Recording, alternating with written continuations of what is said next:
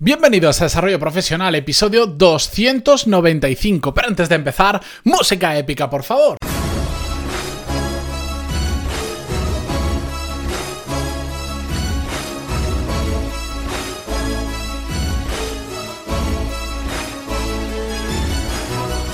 Buenos días a todos. Hoy es martes 28 de enero de, de 2019, es decir, de 2020. Yo soy Matías Pantaloni y esto es Desarrollo Profesional, el podcast donde hablamos sobre todas las técnicas, habilidades, estrategias y trucos necesarios para mejorar cada día en nuestro trabajo. Antes de nada, los que seguís el podcast a diario, mm, y ya lo sabéis, os habréis dado cuenta, y los que me seguís por LinkedIn más, porque además lo comenté. He, tenido un problema esta semana pasada, de hecho hasta hoy que estáis escuchando el episodio no he vuelto a la vida normal porque, porque he estado en el hospital básicamente acompañando a una persona.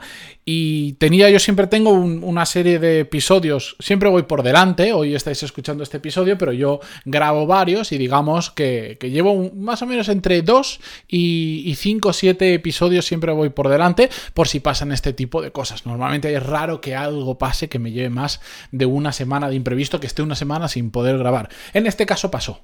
Pasó y los episodios que tenía grabados, al final me los terminé comiendo y tenía dos opciones. O durante unos días y hasta que saliera de esa situación, parar y volver cuando volviera a casa o grabar en el baño de un hospital. Y si os soy sincero ya me pareció esto un poco heavy metal. ¿Por qué? Porque no iba a estar cómodo, porque se iba a escuchar fatal porque tampoco me apetecía grabar en el baño de un hospital, que en ese momento era absolutamente la única opción que tenía, así que decidí que, bueno, que después de tantos episodios yo creo que una semanita de descanso sin mí casi os hasta habrá venido bien. Pero bueno, la cuestión, lo bueno es que todo se ha solucionado, que todo está bien, que estoy de vuelta en casa y que continúa el podcast. Y hoy, pues os voy a contar eh, algo que un, email que recibí de una oyente que voy a pasar a leeros y, después lo vamos a comentar. Este es un email un poquito más técnico y vais a entender por qué. Dice así, hola Matías, ¿cómo estás? Hace poco que he descubierto tu canal y estoy encantada. Ayer te escuché en el coche y ahora lo hago en el móvil y me ayudan mucho los temas que trata sobre el entorno laboral. Después me contó una serie de, su situación profesional. Voy a omitir esta parte porque me ha, me ha pedido que guarde el anonimato y voy a la parte realmente importante del email. Dice así, antes de ayer firmé el contrato con la empresa en la que voy a trabajar y por eso he decidido escribirte. Tengo mucho lío en cuanto al IRPF. Sé que tienes un podcast en el que hablas sobre esto, pero sinceramente he buscado mucho y no he dado con él. Me gustaría que eh, este escrito quedara en el anonimato porque me gustaría que me dijeras qué IRPF consideras que me toca para 24.000 euros brutos anuales.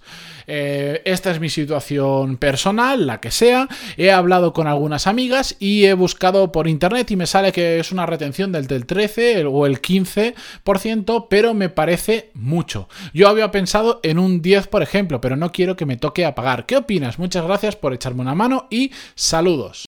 Bien.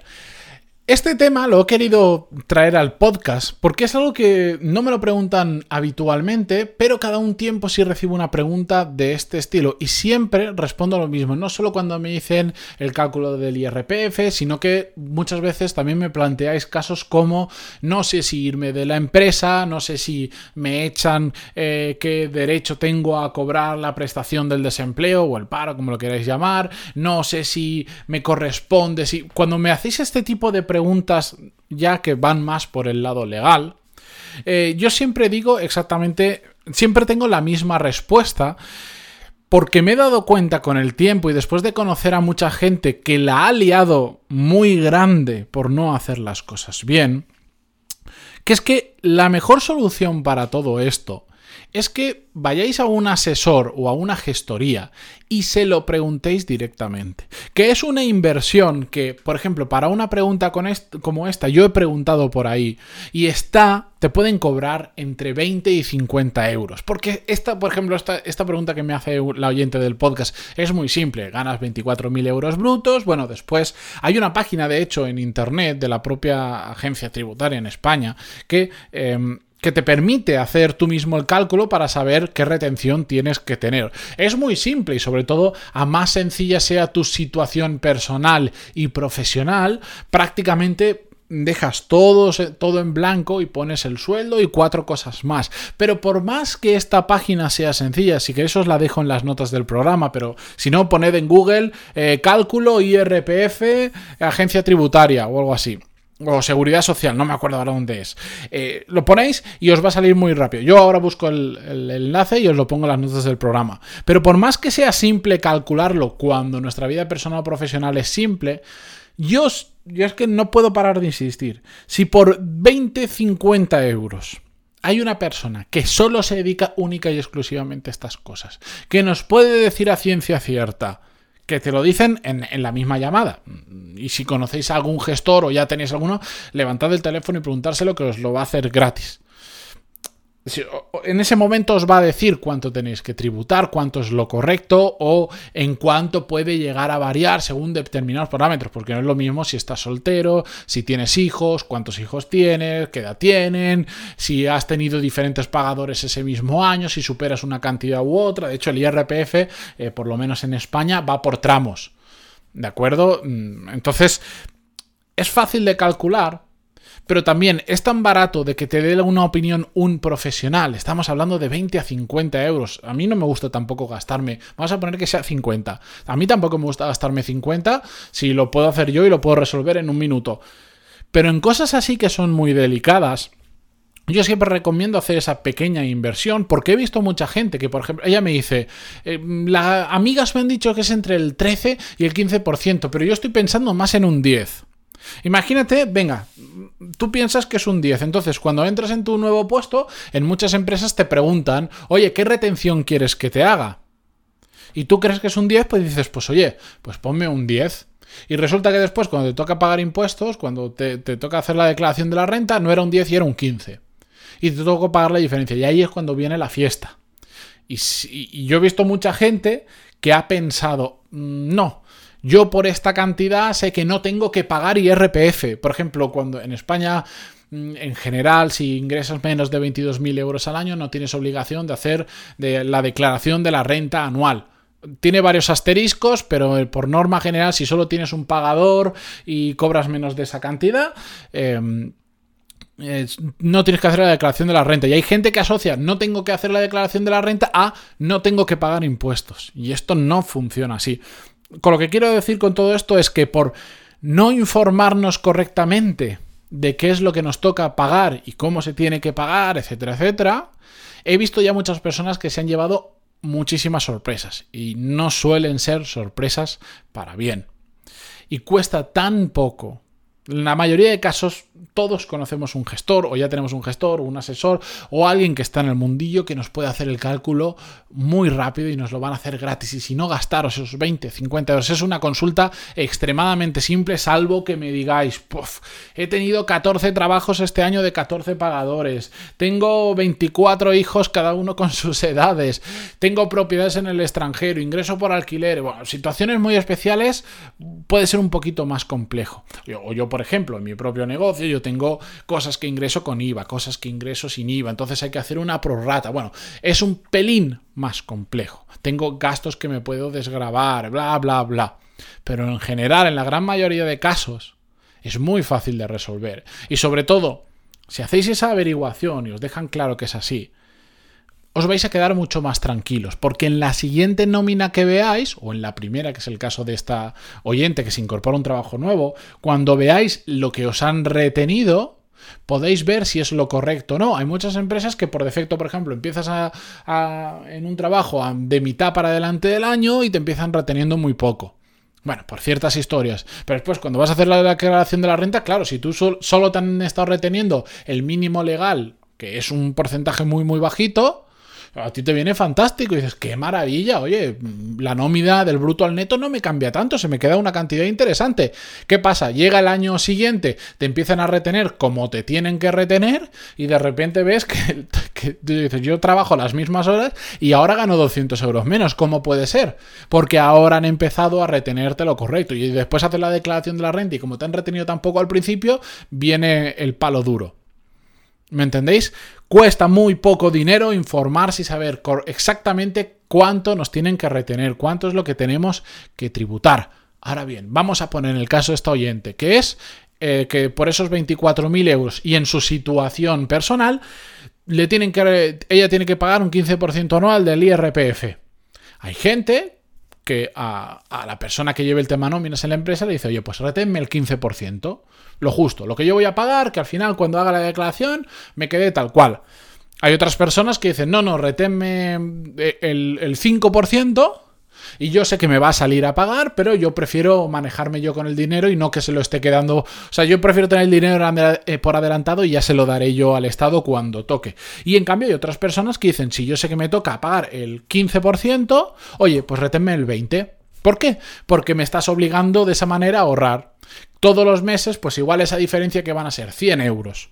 Pues todos los meses estoy ahorrando 100 euros y cuando haga la declaración de la renta de ese año, pues Hacienda me va a decir, oiga usted, le sale a devolver. Tenemos 1.200 euros aquí de sobra suyo, se los devolvemos.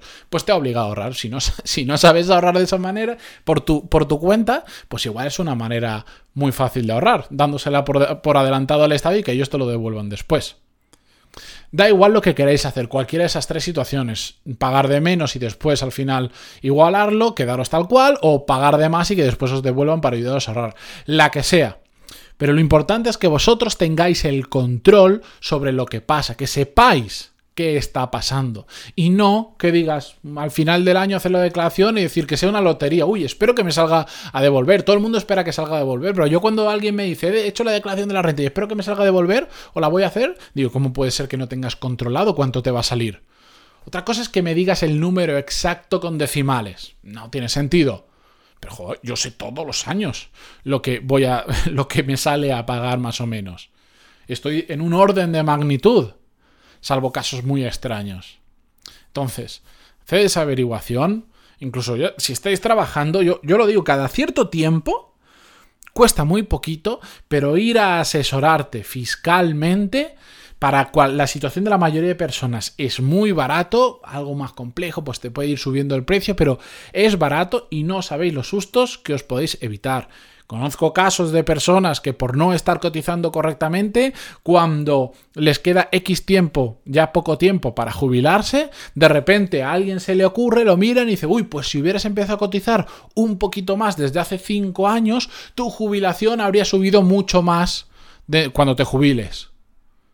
Y dicen, oh, pues yo no lo sabía, claro, porque no te has asesorado. Es que es un tema complejo, es un tema que yo digo que la gran mayoría de mortales, como no manejamos, como no estamos en el día a día ni conocemos las leyes, porque estamos a otras cosas y cada uno tiene su trabajo, no nos asesoramos y nos perdemos un montón de oportunidades que estando bien asesorados, pues nos podemos ahorrar bastante dinero en impuestos y podemos tener una vida más cómoda a nivel financiero. Así que mi insistencia, yo no tengo una gestoría, no tengo una asesoría, eh, no tengo ninguna relación con todo esto, ir al que a vosotros os dé la gana, pero de verdad, es una inversión que vale muchísimo la pena. Y si es un tema extremadamente importante, lo que os recomendaría es que no solo lo averigüéis en un sitio, sino que lo averigüéis en dos.